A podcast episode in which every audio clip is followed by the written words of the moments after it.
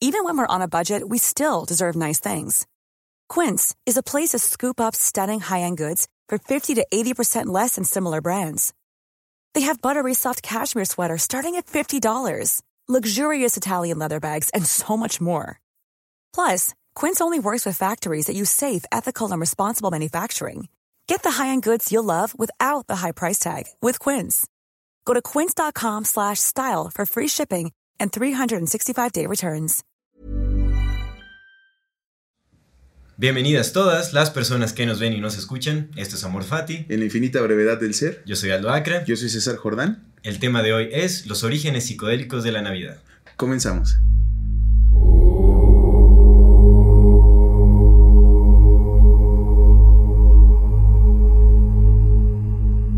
Amigo, Hermano, ¿cómo estás? Muy buenas muy bien. tardes. ¿Tú cómo estás? Excelente, Sí, buen ¿qué fin tal de semanita. sí, buen fin de Muy- semana. Mucho, mu- mucho aprendizaje, amigo, muchas conexiones nuevas, ¿sabes? Con, con este trip que andamos ex- experimentando, pues. Sí, no, la verdad es que sí se siente como, como una nuevo, una nue- un nuevo procesamiento de la realidad en la que estás sumergido, ¿sabes? Me aventé Sí. el, el video que me mandaste de Paul Stamets. Ah, claro. Uf. Uy, hermano, o sea, primera vez que me pongo a ver un video de dos horas y media de duración totalmente en inglés, pero entendiéndolo, ¿sabes?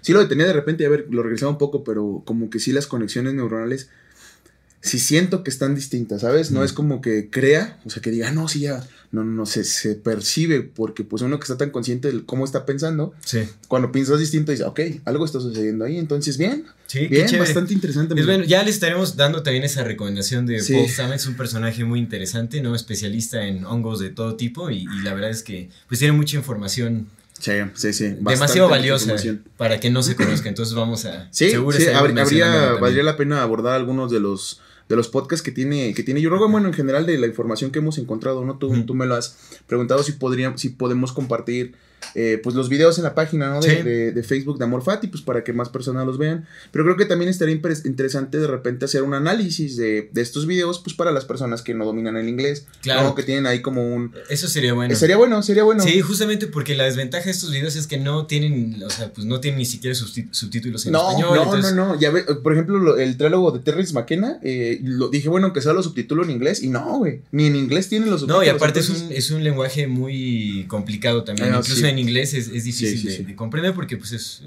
Fíjate es que. como un inglés casi clásico, ¿no? Clásico. Ahorita que hablas de eso, eh, Paul Stamets, cuando habla de, de Terrence McKenna, que se lo, se lo dice a Joe Rogan, le dice. Es el mejor eh, como pronunciante de inglés que es conocido en mi vida, ¿sabes? Sí. O sea, el que mejor tone la, la pronunciación del inglés. Wow, y la elocuencia, cero Sí. muletillas. Bueno, Sí. es muy difícil, yo creo que encontré muletillas en la forma en la que se expresa Terence Ajá, nosotros Pero- cada minuto decimos como 50 de muletillas. Sí, que realmente McKenna es un personaje también que sirve de inspiración justamente para erradicar un poco esas fallas del habla que tenemos, ¿no? Como eso que va cortando el flujo. Entonces, es, es muy bonito porque también, como lo hemos dicho, ¿no? El lenguaje lo es prácticamente todo, Todo, es lo que define todo, nuestra- amigo. lo que define, lo que moldea, lo que crea nuestra cultura. Entonces, creo que es importante ponerle atención a lo que decimos, cómo lo decimos. ¿Y por qué lo decimos, no? También, claro. Pues bueno, los orígenes psicodélicos de la Navidad, amigo. A ver. Un tema muy interesante, muy relevante. La Navidad. Definitivamente. Yo cada vez me, me voy dando cuenta de que, eh, de que el hongo o los hongos psicodélicos han influenciado el porvenir de la humanidad de una manera impresionante. Y estaremos tratando yo creo que este tema con mayor profundidad más adelante porque definitivamente...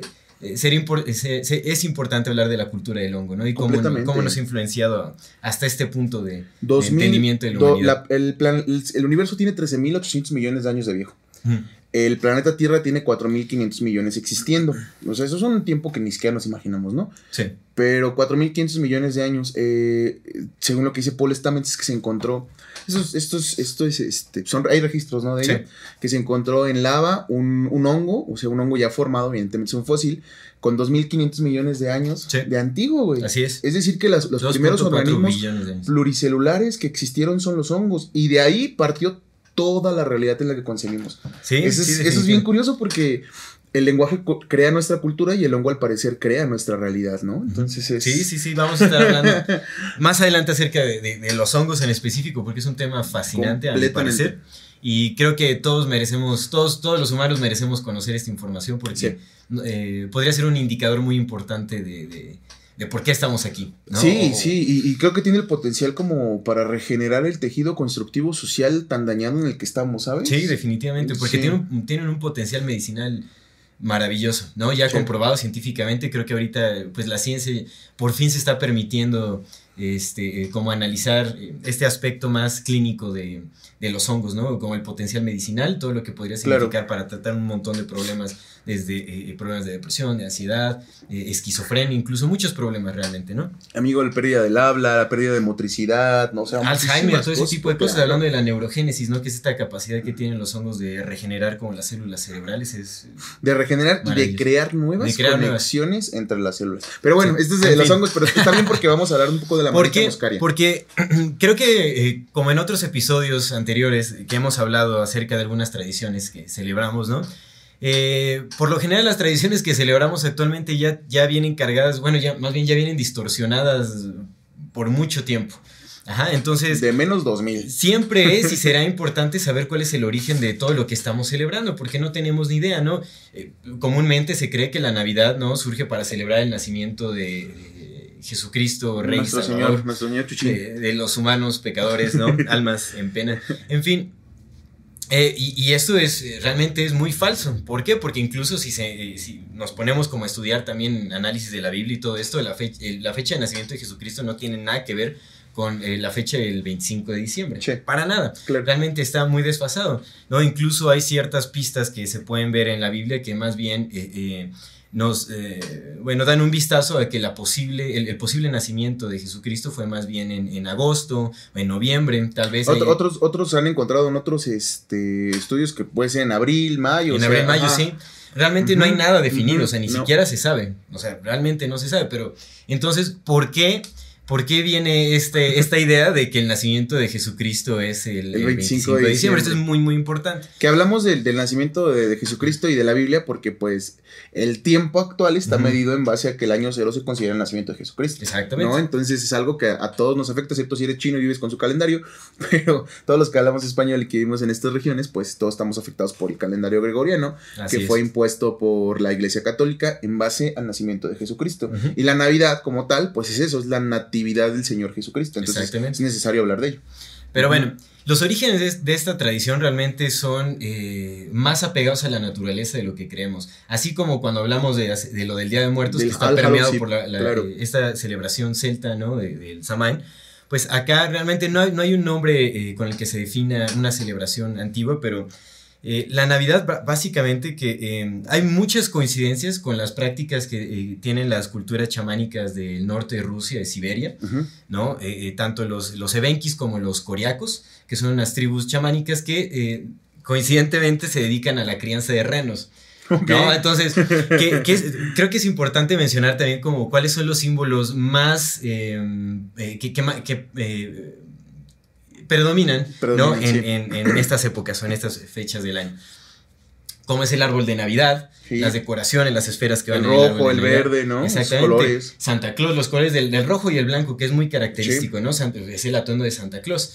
Eh, eh, eh, Que bueno, que el rojo y el blanco como tal ya es una creación de Coca-Cola, porque Coca-Cola es roja y blanca, o sea, el... el, el- un- no es una creación de Coca-Cola, más bien es una herramienta Ajá, de Coca-Cola. Es que, mira, San para- Nicolás existió y existía un cierto culto hacia, Ajá. hacia la figura de San Nicolás como un señor grande que regalaba que regalaba juguetes, pero digamos Ajá. que el, el Santa Claus bonachón, gordito, barbudo, Sí. de rojo Sí, y blanco, esa es la herramienta de Coca-Cola, sí, Santa. Claus que hasta los años 30 creo que se empezó Sí, a... hermano, y ahora todo es rojo y blanco por esa imagen. Ajá, sí, eso, nada más esa Claro. parte. Ajá. Sí. Que bueno, esos colores se tomaron de, de algún lugar específicamente y ahorita lo, vamos a claro. platicar. Que mira, ahorita que mencionas a San Nicolás, porque también se cree que Santa Claus se deriva de esta figura. Eh, San Ok. Nicolás ni siquiera hay, eh, hay evidencias certeras que determinen que realmente existió. Ok, ok, se dice que fue un obispo del, del siglo este, 4 después de Cristo, o sea, el año 300, 300, y tantos, 300 o o no sé. 400. Exactamente. No, eh, eh, un obispo turco. Pero realmente Ok. no, o sea, solo de lo que se sabe nada más son historias. O sea, que era un, ¿sabes? Un obispo muy bondadoso, cuidaba a los niños. Sí, sí, sí. ¿No? O sea. Pero realmente no hay evidencias que determinen que realmente existió. Entonces ahí volvemos otra vez a todo, güey. A- a A, estos- todo, sí, este a escarbadeo estos de, cuentos de fantásticos no de sabemos nada, cristianismo. amigo, claro. En fin. Pero bueno, ¿de dónde, eh, eh, surge realmente esta tradición de la Navidad, lo del árbol, la decoración, los regalos debajo del árbol también. ¿no? Este, la, la idea de Santa Claus, porque esta, a pesar de que sí, sí es eh, una imagen este, eh, con fines eh, mercadológicos, por así decirlo, se deriva de, de una tradición muy antigua, justamente que es una tradición chamánica de los chamanes de, de Siberia, Ok.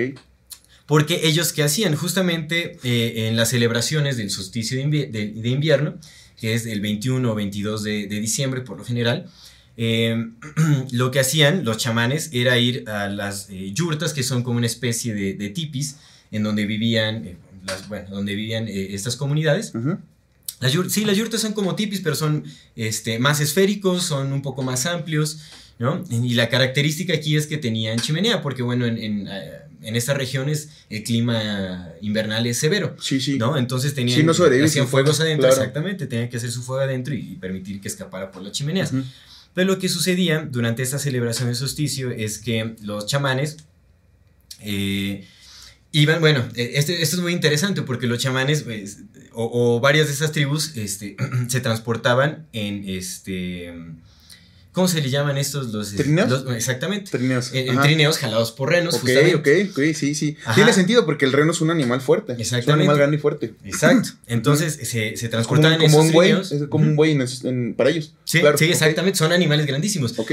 Importante, hagamos un paréntesis para, para decir este, cuál es la importancia de los renos en, en estas culturas chamánicas, porque dependen completamente de los renos. Los renos son su fuente de alimento, ya que toman la leche de reno, son fuente de, de- de vestimenta, Claro, utilizan la abrigos piel, hechos por con piel de, de reno y también utilizan los huesos de los... Este, De la cornamenta. de la, de la cornamenta, exactamente, para hacer algunos utensilios y otras cosas. ¿no? Ok, y lo utilizan como medio de sí, sí, sí. transporte. Sí. ¿no? Y, y realmente se puede ver, ¿no? Hay muchos documentales que justamente hablan acerca de la relación que tienen con los renos. Es una relación cercana. De hecho, fueron los primeros humanos en domesticar renos. Los primeros. Entonces, esto es Que- que- importantísimo. claro, por supuesto, porque supongo que de ahí también se deriva la parte de que, de que los hongos crecen en las heces fecales de los animales tipo estos. Ajá, pero no, no, no, de hecho, o sea, sí, vamos a, irnos a la, a la cultura del hongo, pero no, no crecen en las heces fecales bien, de esto, sino más bien, bien. es, un fenómeno aún más curioso. ¿Ok? Ok, Eh, entonces lo que hacen estos chamanes es eh, eh, eh, a través de las chimeneas de estas yurtas de, las personas que, que viven en esos lugares, eh, les, les dan de regalo justamente en estos tiempos eh, hongos secos de Amanita muscaria ok. para que puedan tener eh, pues ciertas eh, visiones espirituales o, o cierto sentido de introspección que les permita sanar algunas cosas. Entonces, es un, es un momento de muchísima introspección, de reflexión, ya que representa el nacimiento de un nuevo sol.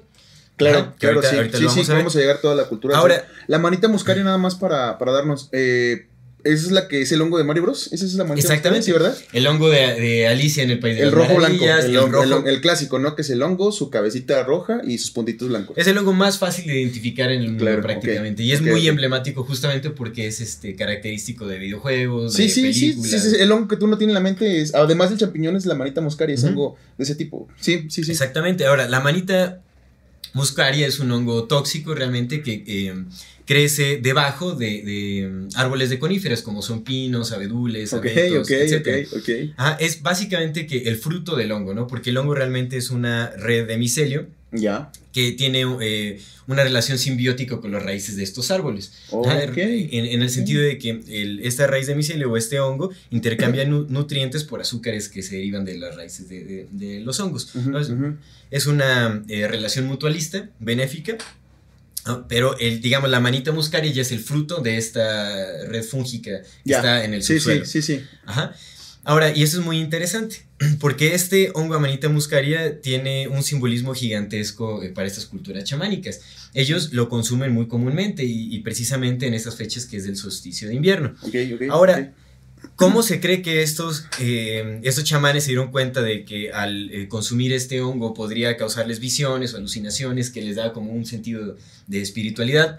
¿Sabes? Los chamanes son conocidos justamente porque son los, los guías de- del pueblo, ¿no? Traen Ujú, información ujú. de otras dimensiones para comu- eh, comunicarlo con, con las personas de su comunidad. Claro. Ajá, entonces, ¿cómo, se, cómo es posible? Eh, por eso es una teoría de, de cómo se dieron cuenta estos chamanes que pueden consumir hongo de manita muscaria.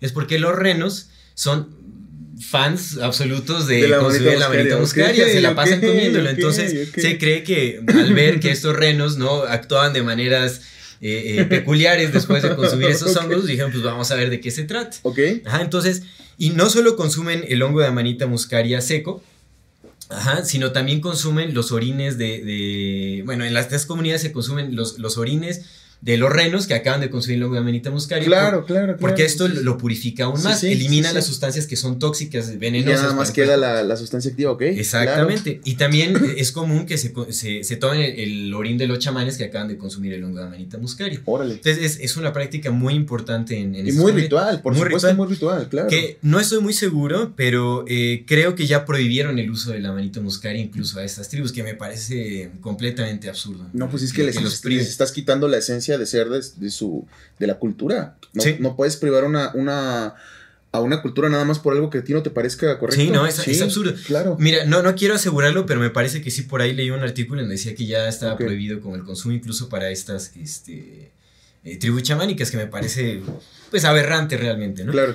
Pero en fin. Ahora, ¿de dónde nace el simbolismo también como el arbolito de Navidad y todo este asunto?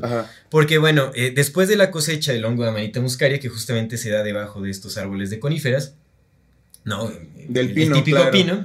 Que, que, veo el simbolismo, ¿no? O sea, viene el regalo del hongo y te nace abajo del árbol, ¿no? El regalo viene debajo del árbol. Ahora, la cosmovisión eh, chamánica de, de, el árbol del mundo, porque ellos tienen una cosmovisión acerca de lo que significa el, el árbol, que le llaman el árbol del mundo. ¿Qué representa este símbolo?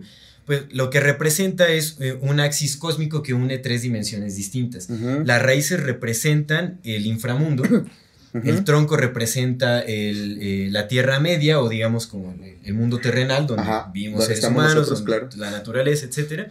Y la copa del árbol representa ya el, eh, reino celestial, por así el, el, reino de los cielos. Muy bien. Entonces, el, este hongo de manita muscaria al crecer debajo de estos... de estos árboles, se considera, que este es un tema muy interesante, ahorita lo vamos a tocar ya que lleguemos como a la cuestión del, cristianismo, sí, este análisis. Sí, Este, em, bueno, entonces, cuando, cuando el chamán consume este hongo, justamente puede viajar por estos tres reinos. Ah, ok, ok, ok, ajá. ¿no? Que es, el inframundo, el, la Tierra Media. Se conecta con el árbol de la vida, ¿no? Por decir algo. El árbol de la vida y el árbol del mundo le llaman de, World Tree. y por lo general estos árboles son, son los pinos, ¿me entiendes? Que comúnmente se utiliza como el arbolito de Navidad. Ahora, las decoraciones, los regalos debajo del, del, arbolito de Navidad, o sea, ¿por qué, es, eh, ¿por qué existe esta costumbre de dejar los regalos debajo del, del árbol que te lleva Santa Claus? Es porque justamente los hongos crecen debajo sí, Sí, les digo, el simbolismo, por supuesto, me, queda claro el simbolismo. Y las esferas, las esferas es porque eh, después de cosechar estos hongos, se dejaban colgando de las ramas de los árboles para que se secaran. porque eh, es menos nocivo el consumo de, este... es menos tóxico el, consumir amanita muscaria deshidratada que si la consumes fresca, ¿no? Porque tiene más...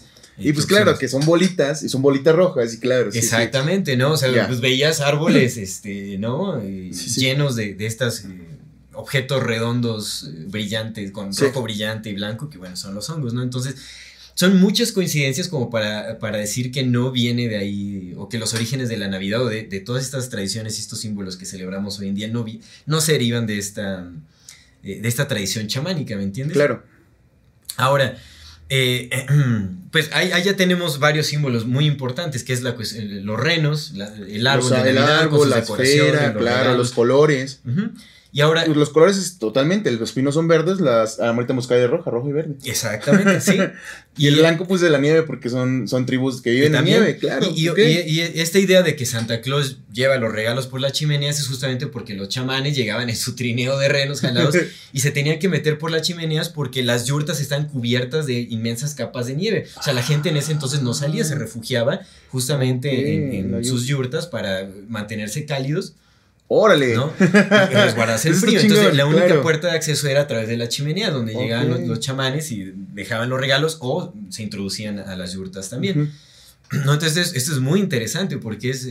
Todo esto lo vimos hoy en día, pero ya con una versión distorsionada tal vez por la Coca-Cola u otras empresas que con fines Que viene desde mucho antes. ¿eh? Sí, sí, sí, por supuesto. Eh, yo, yo te lo platicaba muchas veces, seguramente, es, bueno, más seguramente, es claro que las empresas que más dinero tienen en el mundo han de tener a los mejores investigadores que se han de ponerse a, buscar, en que han de, han de indagar en las raíces de todos lados como para ver, ok, tenemos una simbología que durante siglos y siglos ha estado afectando la psique del ser humano, pues ahora nada más la convertimos de esta forma para, para poder eh, orientarla hacia lo que queremos vender. ¿Me explico? Sí. O sea, si ya, ya, ya tienes como que todos estos investigadores diciendo, ok, mira, en estos pueblos hicieron esto, en estos esto, y así empezó a cambiarse, fum, fum, fum. Ok, entonces vamos a utilizar todos esos símbolos que ya los tienen y ahora creamos algo nuevo porque la gente ya está acostumbrada a asociar y a creer que lo que ya tienes asociado, eso es lo que es. Como lo que pasó con Coco. Ah, exactamente, justamente así es. así sí es dato, o sea, de verdad no necesitamos miles y cientos de años como para que nos metan una, una idea. Simplemente bastó cuando salió Coco, hace 3, 4 años. Dos años, dos, dos, tres años. Tres años. Tres años. y en tres, me acuerdo, cuatro años. Tres, tres años, tres años. En tres años ya permeó toda la, la conciencia de, ah, ok, sí, ¿sabes? Sí. Y es como... Ya, ya, moldeó otra vez como esta, esta, cultura de los muertos, ¿no? De aquí en, en nuestro país. Ya está permeada por, por Disney, por Hollywood. Completamente, completamente. Y, y, es que es eso, o sea, eh, el entender justamente, por eso es tan importante el entender de dónde venimos, cómo venimos, porque si no entendemos que la configuración de todo lo que somos ahora históricamente ha estado dictada por la cultura que nos moldea, ¿cómo vamos a poder entender que ahora es lo mismo y que de alguna manera podemos reformular ello, ¿no? Si no sabemos de dónde venimos. Entonces podemos ver cómo la historia se repite una y otra vez con todas estas tradiciones que son tan representativas de la humanidad, ¿no? Porque la Navidad es, es, yo creo que la celebración más importante de cada año, o bueno, por lo menos es la tradición más celebrada. No, cada, quien le da, le da mayor peso a, sus tradiciones, pero es como que la más común en el mundo, ¿no? También. Exactamente, porque incluso, ¿sabes? Otras religiones que no son cristianas celebran la Navidad. Eso, y, el simbolismo del arbolito de Navidad, los regalos y todo eso se repite en todo el mundo. Pero es muy triste ver justamente cómo estos intereses económicos no han, distorsionado. Y, bueno, nace de otros intereses también. O sea, primero son intereses religiosos. es que los intereses económicos que ahora nos moldean, güey, son intereses que han jodido a la humanidad desde el inicio del, año cero. Es imposición dogmática realmente, desde hace muchísimo tiempo. Y ahorita ya se, eso se, traduce al, ámbito económico o monetario. Claro. ¿no? De las grandísimas empresas que justamente utilizan este símbolo que está arraigado en nuestra psique para Que no son más que los nuevos Nerones, los nuevos Calígulas, ¿sabes? Creyéndose dioses y haciendo cosas porque se creen dioses. Exactamente. Pero bueno, ajá. Y bueno, para terminar también con el simbolismo de toda esta este, tradición eh, de, estas tribus en, Siberia, ¿no? La, otro aspecto muy importante es la típica estrella que se coloca en la punta del, ah, sí, árbol. Claro, claro. Y esto es porque, bueno, en este tiempo es muy visible la estrella del norte, que es eh, la estrella más brillante de la constelación de la Osa Menor, ¿no? Está en el eje central de la Tierra, en donde da la apariencia de no tener ningún movimiento. Se queda fija la estrella del norte, ¿no? Ok, ok. Eh, ¿Es la que llamaban Estrella de Belén? ¿Es esa? No, no, la, estrella, la estrella de Belén es una conjunción de, de, de, dos. de Saturno y de Júpiter y Saturno. ¿Qué es lo que va a suceder en, esta fecha, no? Exactamente. Pues, ya nos cargó la verga. 2020 ya va a caer el, el, el, asteroide, por eso se va a volver a ver la estrella. es, el nacimiento del anticristo, güey. Es el nacimiento del anticristo, amigo. Claro, tiene todo el sentido del mundo, güey. Sí, sí, la vez pasada se vio el de Cristo. Sí, sí, sí. Pero bueno, vamos, esperemos que no, ¿verdad? Pero en fin. Entonces, esta no estrella. ese día, ¿eh? No se pasen de verga, no tiene que nacer nadie ese día. Eh, esta estrella del norte, ¿no? Pues te digo, daba la apariencia de estar estática en el mismo punto. Y bueno, vista de, debajo, parecía estar justamente en la copa de los árboles. O sea, era como una estrella que. Ah, y también ese simbolismo representando como esta, eh, este reino celestial. Muy bien, muy bien. O la, la, conjunción, de, la conjunción de estas tres dimensiones eh, de, que representa el árbol del mundo. ¿no? Entonces, por eso también esta estrella del norte es muy simbólica eh, actualmente. Que tiene todo el sentido del mundo porque también si lo ves es un aspecto simbólico, pues imagínate tú eres chamán, ¿no? Y ves el árbol y ves, quieres representarlo, pues digamos que las raíces es el parte del inframundo, ¿no? El cuerpo del árbol pues es justamente el, el, medio y las estrellas, el firmamento que ves arriba, que es lo más representativo del cielo, ¿no? Porque no le pongas nubes, o sea, lo más representativo siempre son las estrellas, porque brillan y las vemos pues también tiene, o sea, se va conjuntando, ¿no? Las dos ideas, el que la ves encima de los árboles y aparte que el firmamento sí se representa siempre con estrellas. Así es. Y bueno, nada más me, gustaría también mencionar un poco acerca del peso que, tiene como toda esta, este, eh, esta cultura del hongo, de la manita muscaria, hasta actualmente incluso en las tradiciones cristianas. Ok.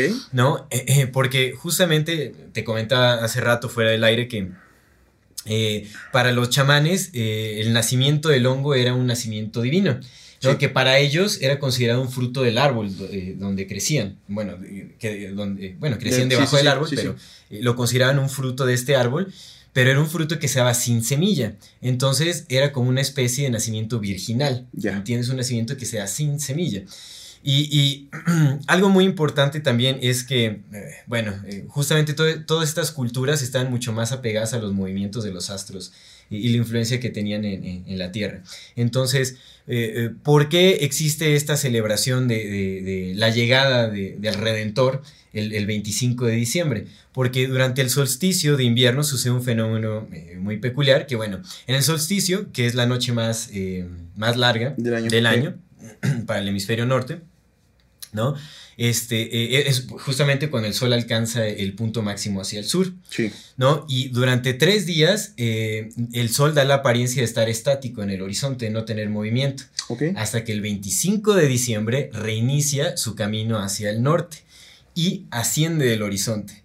Entonces es el nacimiento del nuevo sol. Claro. Es el, sol redentor, el salvador del, el sol invictus lo llamaban en Roma, que hacía referencia también que son, es cuando empieza otra vez a volver a brillar. Exactamente. Y es justamente cuando llega a salvar a la humanidad y a todos los seres, ¿no? Porque e, eso quiere decir que eh, ya viene de regreso el, verano, ¿no? O empieza otra vez como este camino del, sol para calentar la tierra, para generar otro, para permitir otra vez el, cultivo de los alimentos y este tipo de cosas, ¿no? Entonces es muy simbólico porque es como un, es un resurgir, es, es el nacimiento del sol. Sí, y, y, no solamente fue eso, esto del renacimiento del sol, no solamente fue observado por estas culturas, sino por muchas culturas alrededor del mundo, bueno, por ejemplo, hablando de, aquí de Mesoamérica, pues teníamos que los mexicas celebraban el Panquetzalistli, que era el mes donde había esta parte del renacimiento, y justamente Huitzilopochtli había nacido el 25 de diciembre, ¿no? En, una, en, una, un, en un término del solsticio. Y los incas tenían una celebración que era el Inti, que empezaba el 23 de diciembre, el 23 al 24 de diciembre, que era la, última noche en que el sol, todavía, el que sol todavía estaba en ese plano para renacer en pues Nos damos cuenta cómo todas realmente las celebraciones o las tradiciones no era para celebrar los equinoccios, los solsticios, eran, eran eh, movimientos astronómicos muy, muy relevantes, ¿no? Que tenían una influencia fundamental o vital en, nuestra Tierra y para nosotros los humanos. ¿No? Entonces, pues ya todo ha ido cambiando demasiado y, este, y ahora los intereses son distintos. Sí, Pero es importante conocer justamente que los orígenes van apegados a, la naturaleza. Y hay este que ver cómo llegaron nuestros días, ¿no? Porque mira, eh, presumiblemente este tipo de, de... Hablamos de los celtas y de los druidas, ¿no? Entonces todo este tipo de pues de, conocimiento religioso, de, ritual, de costumbre, pues se fue, se fue esparciendo por cierta zona. ¿Qué pasa con la fundación de Roma? Con la fundación de Roma el, imperio romano se empieza a erigir empiezan a conquistar otros territorios, los romanos tuvieron contacto con los druidas, tuvieron contacto con este tipo de civilizaciones del norte, seguramente pues, llegaron, tripearon con ellos, ¿no? Tripearon con la manita muscaria y pues esas conexiones que, le, que, da el hongo, porque el hongo te da unas, cuando se hace ritualmente te da unas conexiones, si sin ritual te da una conexión impresionante, imagínate cuando lo haces completamente entendiendo que, vas al dios en sí mismo que es el enteógeno, ¿no? que estás buscando el enteógeno por su razón de ser. Seguramente eh, los, estos soldados romanos, porque pues eran los soldados los que iban en, en, afuera, empezaron a, ver el hongo, empezaron a aceptar el hongo, empezaron a traerse estos nuevos dioses de los que hablaban, estas nuevas creencias, pero ¿qué pasa? Que como, como vienen con una religión, pues empiezan a, hacer este sincretismo entre, ok, eh, tú dices que, que este es el sol, yo lo llamo Saturno, entonces resulta que me gusta tu celebración porque tripeamos todo, nos ponemos bien hasta el pito, güey y le vamos a cambiar el nombre. Y entonces, porque, porque si tú dices que es el sol, pues yo, mi sol se llama Saturno y entonces vamos a hacer las Saturnalias. Sí, sí. ¿no? Y regresan a Roma y regresan con estas nuevas religiones, con estos nuevos entendimientos. Y como, como son los soldados, los soldados tienen acceso a todo Roma porque pues eso, ¿no? Y entonces empiezan a generar este especie de sincretismos. Total, que Roma empieza a tener una, una celebración que justamente parte, seguramente más probablemente parte de ahí. Ajá. Porque así va a haber sido, se trajeron la información. Luego empieza en Roma y es la como que la más famosa y la que más conocemos, que es la Saturnalia, de la que se cree que viene la Navidad, ¿no? Pero ahorita en este caso, pues ya vimos contigo que pues, todavía viene más atrás. Y que tiene muchísimo sentido que venga más atrás, ¿no? Bueno, entonces empieza la Saturnalia, que es esta, esta serie de celebraciones justamente del 17 de diciembre al 24 de diciembre, la última noche, y que estaban hechas para el dios Baco y para el sol invicto, le llamaban el sol Invictus Solus. Y entonces el 25 de diciembre renacía el sol, porque te digo que, aparte de que empieza a moverse como lo dijiste, pues también es cuando brilla más, o sea, empieza a brillar de nuevo. Entonces el renacer. Esta, Saturnalia, pues eran, eran festejos de días, eran festejos con orgías, los, romanos, romanos, ¿no? O sea, eran festejos los excesos, sí, los buenos festejos. ¿Qué, resulta? esto se, relaciona con cómo, cómo, fue el cristianismo y es súper importante entender cómo el cristianismo llegó a ser la religión que ahora es. En el año, en el siglo primero, eh, pues a Jesucristo, Jesucristo nace en el cero, lo matan en el 33, que eso es lo que creemos, lo que oficialmente se, se, tiene, lo matan en el 33 en el 33, del 33 al 70 se empieza a gestar esta nueva religión que era el cristianismo, que era una derivación del judaísmo, pero que empiezan a llamar cristianismo, porque ahora y veían en Cristo la figura del, del Salvador y del Redentor. ¿Qué sucede? Que pues los, los, los, los nuevos cristianos, que muchos eran judíos, que, que, eran, que eran pues convertidos a cristianismo, que seguían siendo judíos, porque todavía una, no había una definición como tal de una religión llamada cristianismo, pues muchos de ellos eran, eran este, comerciantes, líderes religiosos, líderes de todas cosas, pues empiezan a, a moverse, ¿no? empiezan a llegar a Roma, porque pues en ese, en ese entonces eh, la provincia de Judea le pertenecía a Roma. ¿No? A, Cristo, ya ves, que lo llevan con Poncio Pilato y le decía, yo, yo me hice a la verga, yo me lavo las manos, y pues ya, ¿no? Porque era de Roma, güey.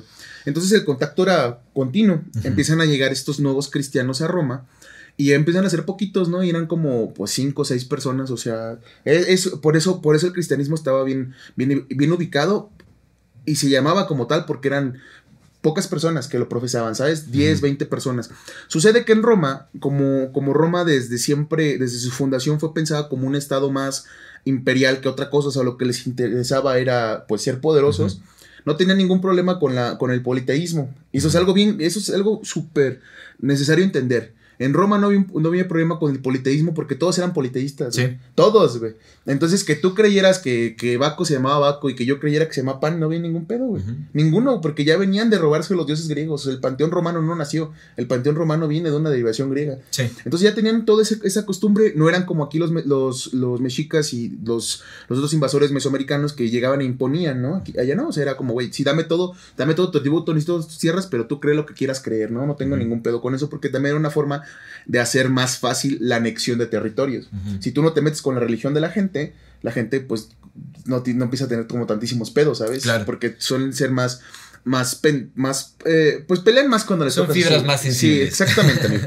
Total. Entonces Roma estaba acostumbrado a esta, te digo, pues en Jerusalén pues estaban los judíos, no solamente había judíos, había zoroatristas y luego los cristianos y luego había otros vatos que en el tiempo de Cristo creían en otro profeta, o sea, era un, un revolodero de, de, religiones y los romanos no tienen ningún pedo con esto, eso es lo importante. Llegan los cristianos y luego empieza la diáspora judía, la diáspora judía empezó When you're ready to pop the question, the last thing you want to do is second guess the ring.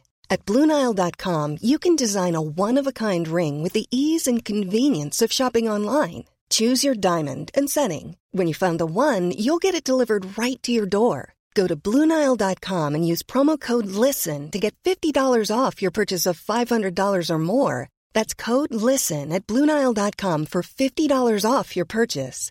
Bluenile.com code LISTEN. Hold up. What was that? Boring. No flavor. That was as bad as those leftovers you ate all week. Kiki Palmer here, and it's time to say hello to something fresh and guilt-free. Hello Fresh. Jazz up dinner with pecan-crusted chicken or garlic butter shrimp scampi. Now that's music to my mouth. Hello Fresh. Let's get this dinner party started. Discover all the delicious possibilities at hellofresh.com. cuando eh, empezaron a haber eh, tumultos, muchos tumultos en esa región de, Judea, mandan, Nerón manda al, a su general Vespasiano a, calmar esos, esos eh, pues esas revueltas, lo que hace Vespasiano es llegar, matar a todos, a los que no, y a los que no mató, los vendió como esclavos a otras tierras. Y ahí empezó la diáspora judía, de ahí empezaron los judíos a, a no tener territorio, o sea, toda la diáspora joven. Esto ¿qué, sucede? Que muchos de los judíos que salen de ahí, pues escapan a Roma. Y los que pueden escapar, pues seguramente eran judíos con dinero, porque pudieron pagar de ahí, güey, no me mates, güey, déjame ir. Ok, llegan a Roma y empiezan a, muchos de ellos tienen como esta influencia del cristianismo, los cristianos empiezan a, a las sinagogas que ya había de judíos ahí, empiezan a, a predicar en las sinagogas, porque pues no olvidemos que estos eran judíos recién convertidos al cristianismo. Empiezan a predicar en las sinagogas y, empieza a haber una, una, suerte de, mm, de interés eh, por, por, el vulgo, por el vulgo, porque así se llamaba, así lo llamaban, ¿no? El vulgo, que era la gente que no era la aristocracia, ¿no? Por, por el cristianismo. en este entonces, em, por otro lado, empieza a llegar una, religión que se llama el, el, del dios Mitra, ¿no? Que era el mitraísmo. Y llegaron como que al mismo tiempo a Roma el cristianismo y el mitraísmo y empezaron a ver como con una serie de definiciones. El mitraísmo, que era una religión basada en el... En, eh, pues en la disciplina, no aceptaba mujeres, era muy cerrada, era, fue, fue más socorrida por la aristocracia, por los militares de alto rango, por los líderes, pues porque los ya los hacía todavía más importantes de lo que ya eran. Y el cristianismo, pues al, empezar a, a, venderse como una religión pacificadora, una religión de amor, una religión donde pues ahí todos tenemos que ser humildes, ¿no? Empieza a tener como pues más impacto en los que ya eran humildes. Total. Eh, en el año 64, esto, eso empieza así como que ahí es donde empieza todo. Hasta el año 64 todo, no había ningún problema, que es cuando Nerón decide, eh, bueno, estaba el emperador Nerón y resulta que un, una noche Nerón estaba fuera de Roma y empieza a haber un incendio. Y se quemaron, un incendio que se esparció muy rápido y se quemaron cuatro distritos de los 14 que, compendían Roma. Nerón estaba fuera en esos tiempos, regresa Nerón, lo mandan a traer, bueno, regresa el emperador y pues se empieza a preocupar por la gente, da dinero de sus mismos tesoros como para que, pues para ayudar a la reconstrucción, total. Resulta que después, curiosamente, Nerón empieza a construir un palacio en los territorios donde se, que se quemaron, güey. Y eso que se quemó le, aprovechó Nerón para hacer una reconstrucción de la ciudad de Roma a su gusto. Eso es algo muy curioso. Entonces, pues la gente empezó, estaba, estaba enojada y empezaron a buscar chivos expiatorios. Y entonces los, los patricios empezaron a señalar, empezaban a señalar a Nerón como, como el culpable de ello. Entonces Nerón, pues para, para quitársela, pues, dijo, no, pues fueron los pinches cristianos, ¿no? Porque eran un grupo que, que, que, que tenía mala fama ya. Entonces los empiezan a perseguir, amigo. Esto fue en el año 64, ¿no? Del año 64 al año 300 hubo una persecución muy profunda de cristianos donde los mataban, los aventaban a los leones, los crucificaban, güey. La gente los tenía en, una, en un entendimiento horrible, o sea, pensaban que hacían antropofagia, pensaban que eran, o sea, eran lo peor de lo peor, ¿no? En, en, el, en el imaginario colectivo romano.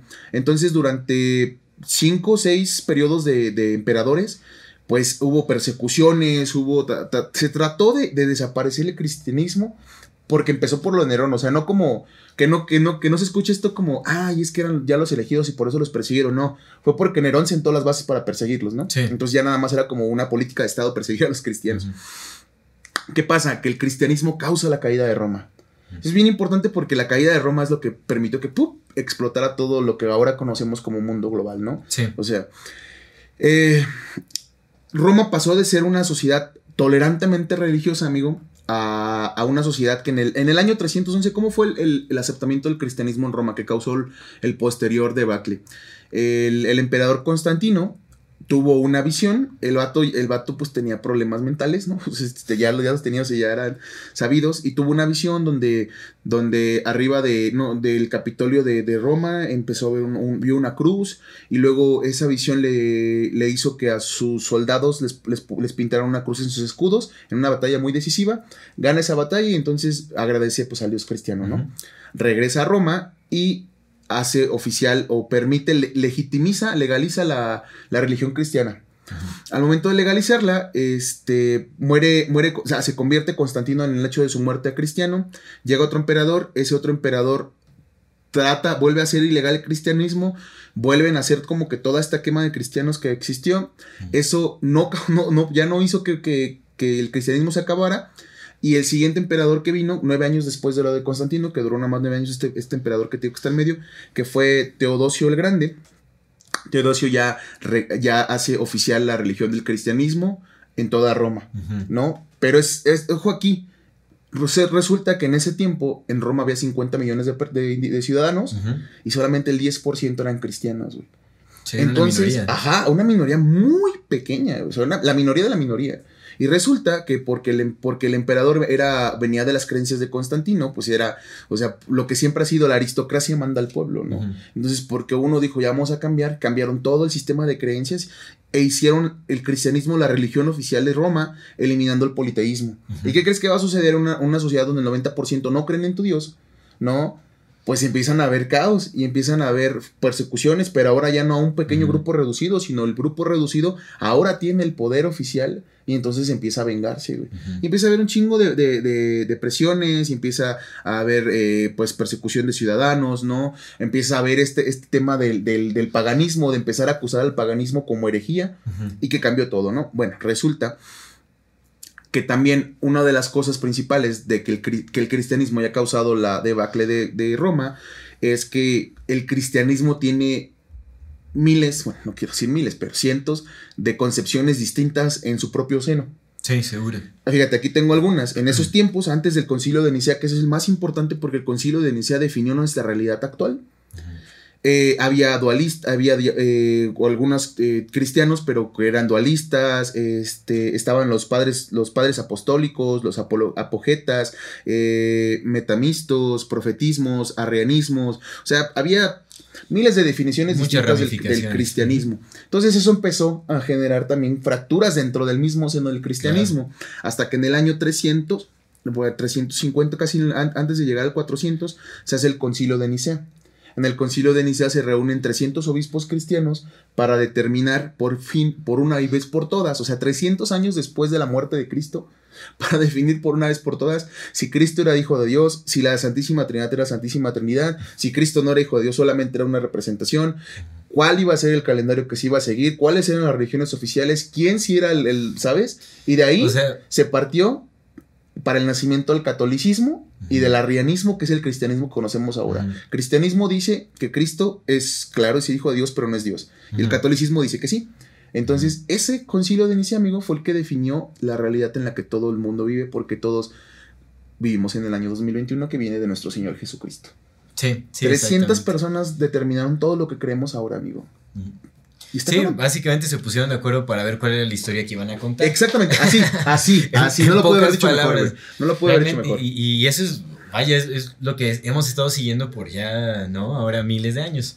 Está cabrón. Y está cabrón, amigo. Está cabrón porque porque. Ajá. 1700 de, años de Un grupo pequeño determinó el, curso de la y es que eso es, el inicio de, todo lo culero que vino después, güey. Ese, ese, es el inicio de todo lo culero, güey, porque vino entonces la quema de, documentos que no que, contradecían lo que estaban haciendo, vino la persecución de pensadores, vino la destrucción de cultura, ¿sabes? O sea, pues todo, todo lo que vino después a configurar el mundo en el que no sabemos un carajo en el que existimos, nació, en el, eh, nació y se destruyó en el concilio de Nicea. Y así fue el pinche concilio de Nicea, amigo, que definió toda nuestra realidad. ¿Cómo ves? Pues muy mal. no, realmente creo que cada que platicamos acerca de esos temas o que nos adentramos a hacer investigaciones, pues me voy dando cuenta que conocemos muy poco como humanidad acerca de la historia que define nuestra cultura actual. Y tenemos que ponernos las pilas para eh, investigar más, tenemos que crear mayor criterio y y saber qué es, cuáles son las bases que moldean nuestro constructo psicológico también. O tal vez no, o tal vez la única respuesta sea olvídate de todos los constructos de la humanidad porque valen un carajo y mejor dedícate a admirar a la naturaleza. Seguro, definitivamente digo, la, la disolución de, Sí, del ego. De la identidad es, fundamental. Que el ego, el ego también está muy estigmatizado porque sí cumple con una función fundamental que es la de supervivencia, básicamente. No creo, que el, ego no creo que el ego sea la función de la supervivencia. Creo que el instinto que está permeado en base Pero la idea de identidad es lo que te permite desenvolverte. Realmente yo creo que al ego sí se le. Pues bueno, con todo ese ah, movimiento. Pero es que, se, marcó muchísimo lo de. el ego es malo, el ego es malo. La cuestión de la identidad empieza en tu cerebro, güey. La egolatría es mala. Pero la, la, cuestión de la identidad empieza en tu cerebro. Sí, seguro. ¿no? Y es que la realidad, la realidad real, no la realidad cultural, no empieza por el cerebro, güey. La realidad real empieza por, sí, no, para nada. por, la, intuición. No, estoy diciendo que, tengamos que basar nuestras vidas en el ego, pero el ego cumple una función material básica. Pues lo tenemos, lo tenemos y está, no, no va a desaparecer. Sí, o sea, y el pelearse con ello más bien va a retrasar cualquier tipo de trascendencia de este mismo. Cierto. Porque no es, es más bien de la aceptación hace la, la trascendencia, no de la negación. Y algo que sucede en nuestra cultura es que negamos. Fíjate que, que apenas escuché en un podcast, güey, te lo quería comentar rápido ya nada más por eso. En el podcast de cosas, güey. Ya es que nos. No, no, es en el podcast, es en el de creativo. Ya es que nos han puesto, ay, cosas 2.0 ustedes, güey. Pero pues no tiene nada que ver. Lo único que nos robamos fue el tema de los clips. Ese güey se lo robó de otro lado, güey, lo dice. Entonces pues yo, yo, yo, eso de los clips lo, he visto en, muchos muchas cosas, no solo de podcast, sino de Pero a mí, a mí honestamente sí me gusta, sí me gusta cómo hablan, o sea, los, los temas que, que tratan esos güeyes me laten, sí me gusta verlos. Fíjate que yo no, no los toco Y ese de, en, el creativo acaba de hablar con un compa y ese compa habló de, del individuo y dije, ah, ok, tiene un chingo de sentido porque, porque dice que el capitalismo nos, nos prepara a nosotros a ser individuos. Haz de cuenta que entonces ya tú ya tienes una parte que es Aldo, el que compra, Aldo, el que provee, Aldo, el que va a la escuela, Aldo, ¿sabes?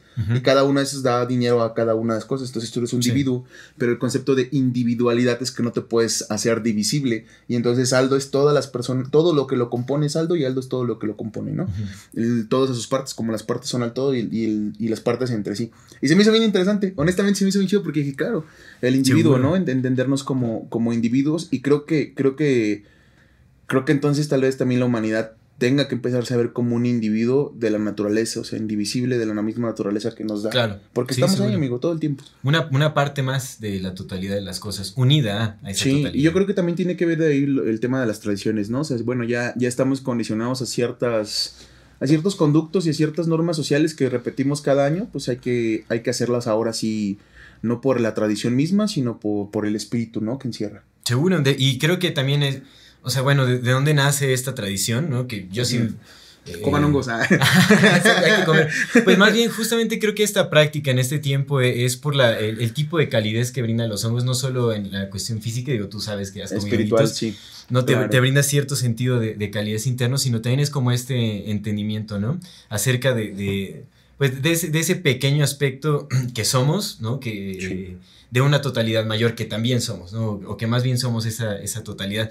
Rumi decía, eh, no somos una gota en el océano, sino somos el océano en una gota.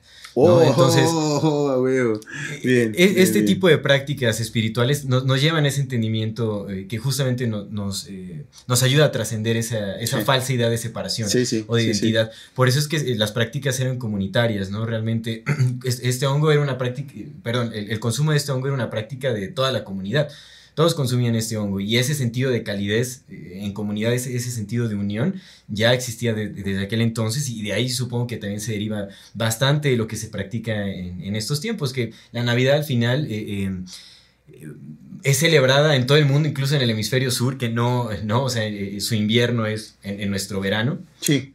¿no? Y, y, practican en las mismas fechas y todo, justamente porque ese, supongo que ese sentido de calidez o ese sentido de disolución de identidad que nos une con los seres queridos, las gentes que, las personas que, amamos, ¿no? Se extendió en todo el mundo y es algo que es lo más emblemático de la Navidad o del invierno incluso, ¿no? Que de estas fechas lo que más buscamos es como, eh, eh, pues estar en nuestros hogares acogedores, ¿no? Eh, acompañados de los seres que queremos. Es un sentimiento que se comparte en, todo el mundo y eso me parece muy bello. Yo creo que es algo de lo que se debería de conservar de, esta eh, tradición, definitivamente. vaya, si no consumir hongos, por lo menos o sí. buscar esa calidez de muchas otras formas. Y también buscar esa introspección, porque al final cuando consumes el hongo justamente te brinda un mayor entendimiento y te obliga de una u otra manera a llegar a ese entendimiento. No es como que si te comiste el hongo ya puedes irte a... si no te está preguntando, oye, ¿qué es? exactamente, vas y, quieras o no, realmente tienes que realizar esa, esa tarea de introspección para ver qué hay allá adentro. Entonces, y cuando finalice el año, pues qué mejor manera de hacerlo eh, eh, enterándonos de qué sucedió eh, dentro de, bueno, en este, en nuestro interior, ¿no? Sí, sí, todo, ese resumen, ¿no? En, ¿Cómo vamos a cerrar? Sí, Estoy de acuerdo, amigo. pues si te parece, vamos pasando a las siguientes secciones. Seguro vamos a ver cuál es tu dato curioso. Pues mira, antes de empezar, me gustaría este, agradecer a las personas que nos están escuchando. no me canso de decirte, amigo, la verdad yo estoy bien contento. Pueden parecer muy pocas, pero pues, ay, güey a mí me, te lo repito, ¿no? Lo máximo que me han visto son 50 personas en un lugar y ahorita ya que, que tengo un video nuestro tenga 500 reproducciones, para mí es como, fuck, dude, ¿sabes, güey? Qué chingón, carnal. Entonces, honestamente, sí, sí, sí, quiero agradecer, queremos agradecer a, todas las personas que nos están escuchando, que se permiten un ratito de su tiempo de, de, pues, oírnos, ¿no? Porque a fin de cuentas, pues, todas las opiniones son subjetivas, pero, ajá, están escuchando una opinión subjetiva y, y, la están escuchando y eso es, eso es de agradecerse. No cualquier persona escucha, ¿no? Y menos en esta. En estos tiempos es difícil. Entonces, muchas gracias a las personas que nos están oyendo, que están compartiendo el contenido, que les está gustando. Eh, a los que no les está gustando, pues también, ¿no? Porque pues son vistas. no, no, no. Eh, si no les gusta, eh, a fin de cuentas, pues lo que nosotros hacemos siempre es poner las, los links abajo en el video. Pueden ver, pueden refutarnos. Nos encantaría que nos refutaran. Nos encanta aprender. Entonces, sí, seguro. Si en algún punto nos enseñan algo que no es cierto lo que creemos, puto, yo encantadísimo para no ser para no estar erróneo, ¿sabes? Sí.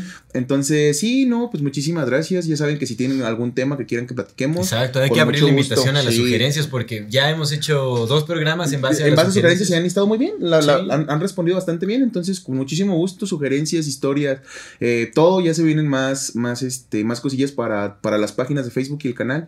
Ya vamos a empezar a generar contenido, eh, vamos hacia el grupo, entonces si vienen cositas bien, interesantes. Y para el próximo año vienen buenos temas. Sí, sí, también ya tenemos ahí la lista. Eh, bueno, mi, mi dato curioso, hablamos del Krampus. Creo que, creo que es un poco ya más conocido porque hasta hicieron una película. Yo conocí al Krampus con esa película y después me, me, busqué lo de la información. Y este, pues para eso quiero agradecer a mi amigo Julius, ¿no? Que fue el, el recomendado de la recomendación. Este, sí, el Krampus es un. Eh, es como una versión negra de, de Papá Noel.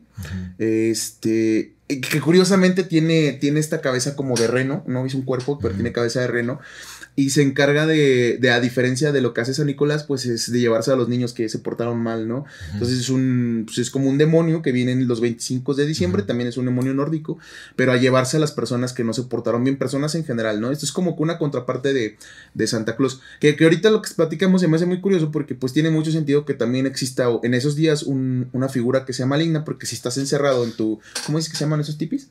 Ah, yurtas. En tu yurta, estás encerrado en tu yurta y, te cubrió ya el hielo y nada más tienes la esta, ¿no? Y de repente, pues el, aire está pegando y escuchas este, son, son aeronazos, ¿no? y los sonidos y los lamentos del aire y a lo mejor los, los renos ahí que se están muriendo, no sé qué sé yo, moviéndose, o sea.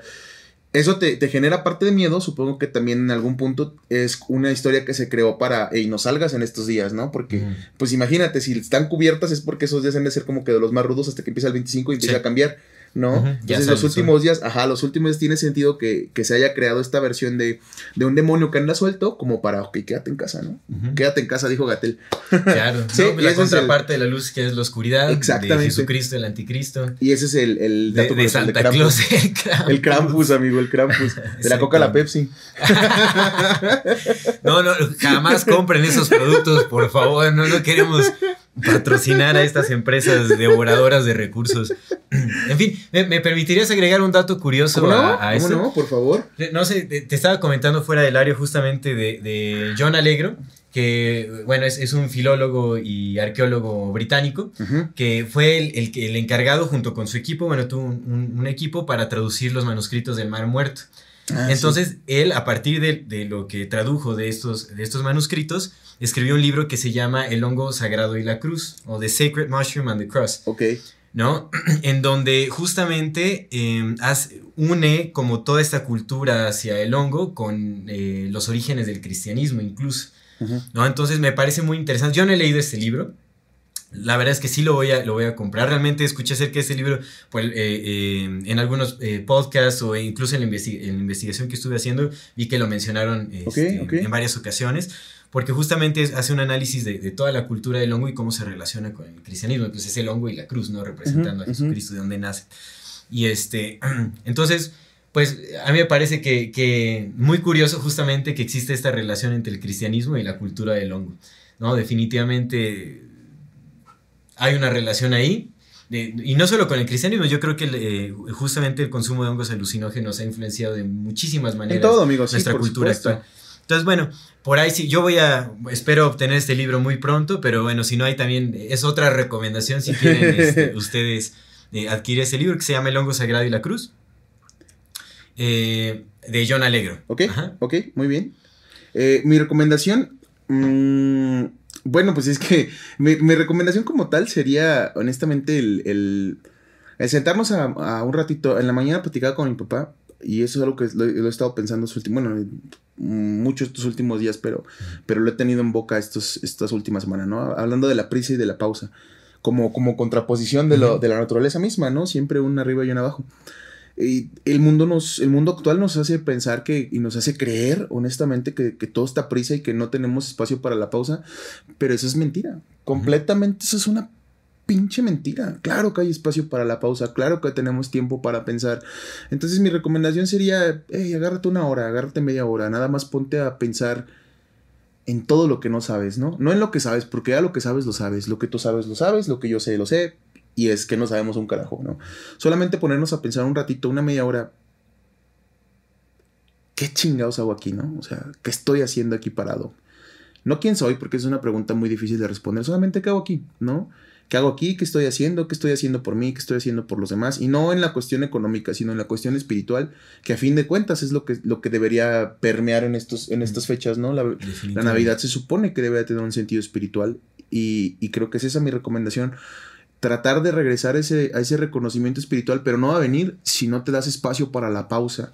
Si vives a prisa, si estás constantemente a prisa y dejas y permites que este sistema te contamine con su prisa innecesaria, pues ya estás jodido, ¿no? Entonces creo que la pausa en este momento es un acto más de, de, de, rebeldía y de revolución. Es un, es un acto de decir, no, yo no llevo prisa, yo no voy corriendo hacia la muerte, y yo tengo personas en este momento, ¿no? Y, el amor se da con pausa. Creo que será mi recomendación. Perfecto, hermano.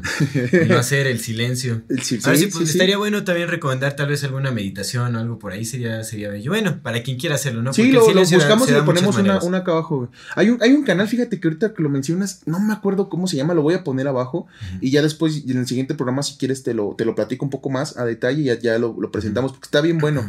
Eh, es, un, es un compita que, que yo creo que tiene su equipo de trabajo y andan haciendo como, pues una especie como lo que nosotros hacemos, pero ellos son videos nada más, videos largos de 20 minutos, pero haz de cuenta que tienen temas sobre eh, la trascendencia del, de, ¿cómo se llama? Del renacimiento, los ideales del renacimiento, ¿no? De la meditación, pero, o sea, completamente entendiendo la meditación. Están bastante buenos, lo voy a mm, poner acá abajo. Y hay una meditación guiada, o sea, que te enseña como que qué es la meditación y, está bien chido porque te quita lo que platicamos la vez pasada, ¿no? Que no entendemos del todo la meditación porque nosotros vivimos en Mesoamérica, no vivimos en India, ¿no? Entonces este compa justamente habla como de esos temas, está bien interesante, la verdad, y te deja una meditación guiada. Entonces yo creo que esa la, podemos poner Excelente, me parece muy bien. Ahora yo voy con mi recomendación, oh. recomendación, porque el otro fue dato curioso y recomendación. Pero bueno, quiero recomendar, este libro lo estoy leyendo apenas, se llama Entangled Life o Vida Entrelazada de, del biólogo Merlin Sheldrake. Es, hijo de, un, personaje que también, bueno, yo admiro mucho, que se llama Rupert Sheldrake. Pero bueno, este libro habla justamente de la importancia y la relevancia que tienen los hongos en la creación de vida, ¿no? Cómo se ha moldeado la vida a, través de estos millones de años. Y en gran parte gracias a las redes de micelio que, eh, que, existen en, en, esta tierra, ¿no? Entonces, habla de muchísimas cosas, ¿no? Es, un recorrido cómo los hongos influencian en cada aspecto de la naturaleza prácticamente. no sé si te llegué a comentar que hasta esporas se, encuentran este, en, las nubes que ayudan a la formación de gotas de agua y copos de nieve. Entonces, vaya, e, este libro es una joya, ¿no? Definitivamente, eh, pues también es muy actual, ¿no? En, cuanto al estudio de los, de, de los hongos, las redes de micelio. Es maravilloso. Vamos a levantarlo un poquito, sí, ni se ve por ahí. Pero entonces se llama Vida entre... Honestamente, no sé, no sé si ya, ya tenga su traducción este, al español. Creo, eh, creo que ese libro sí lo... Porque es muy reciente también que lo lanzaron. Lo lanzaron en este año, en el 2020. Entonces ah, no, sé si tenga... tal vez no. Pero creo que tal vez sí lo lanzaron ya con, varios idiomas, eh, con la traducción a varios idiomas. Me parece que libro. Pero bueno, valdría la pena buscarlo. Se llama Entangled Life o si no, este, Vida Entrelazada. No sé si, si existe una traducción al español, no sé cómo, qué, título le hayan puesto. Yo esperaría que algo, algo que, que sí justifique el nombre. A, mí me gustaría nada más por último para cerrar, este, y lo voy a dejar ahí, ahorita que mencionaste eso de las esporas, nada más me gustaría que pensaran en la teoría de la panspermia y que no la, no la desacreditaran más. El libro también habla. Porque es que la panspermia habla de esporas, amigo, entonces, eh, ¿Quién es uno para saber? Sí, definitivamente. Amigo, ¿algo más que agregar? Pues para cerrar, creo que eh, independientemente de, lo que se celebre o lo, que predomine en estas fechas, ¿no? En, la Navidad, cada quien obviamente, y lo vuelvo a repetir, es libre de, creer eh, lo que guste, ¿no? De practicar también lo que guste, ¿no? La, libertad de, expresión de práctica también es algo fundamental que espero jamás nos lleguen a, las sociedades nos lleguen a quitar, exactamente. que bueno, ahorita ya todo, todo peligra un poco. Pero justamente en, este año que siento que para muchos ha sido un año complicado, un año difícil, también por la, separación humana que ha habido, ¿no? Realmente pues hemos estado alejados, ¿no? Por obvias razones. Eh, eh, hemos estado muy apartados entre humanidad, como que se ha perdido tal vez, o se empieza a perder ese sentido de, de calidez humana, ya todo empieza a ser más virtual, ya pues las relaciones eh, o la interacción humana se da a través de, computadoras, a través de imágenes, ¿no? Sobrepuestas, entonces eh, sería bonito que en, obviamente no estoy, no quiero incitar a, que haya como, sabes, reuniones masivas y todo este tipo de cosas. Pero creo que también algo que nos ha hecho reflexionar eh, justamente este año con la cuestión de la pandemia es que estamos empezando a valorar más esa cercanía con la familia. Para muchos, ¿no? Para todos, ¿no? O sea, eh, yo creo que para, pero para la mayoría, ¿no? Porque también sí aumentó el número de violencia en, pues, familiar, pues. Pero pues es que es porque ya la banda está dañada. Pero sí, exactamente. Pero la banda está dañada, güey, porque viene, porque nació en una cultura dañada. Eso es lo más importante. Sí. Pero en fin, realmente sí creo que, que, para la mayoría, ¿no? Por lo menos ha llegado esta reflexión o es este valor que se ha perdido acerca de la, de la familia, de las amistades, de las personas eh, cercanas, ¿no? Incluso pues los familiares que han muerto separados en, en los hospitales y todo eso. Creo que pues es algo muy duro, ¿no? Eh, morir en soledad y, y, todo ese tipo de cosas, pues definitivamente sí, sí tienen un golpe, le dan un golpe duro a, a, la humanidad. Y creo que, bueno, ahorita aprovechando como este sentido de calidez que nos brinda la Navidad, sea cual sea, el origen sea cual sea, ¿no? las motivaciones o lo que sea, pues busquemos sostener justamente ese, ese calor humano que se genera.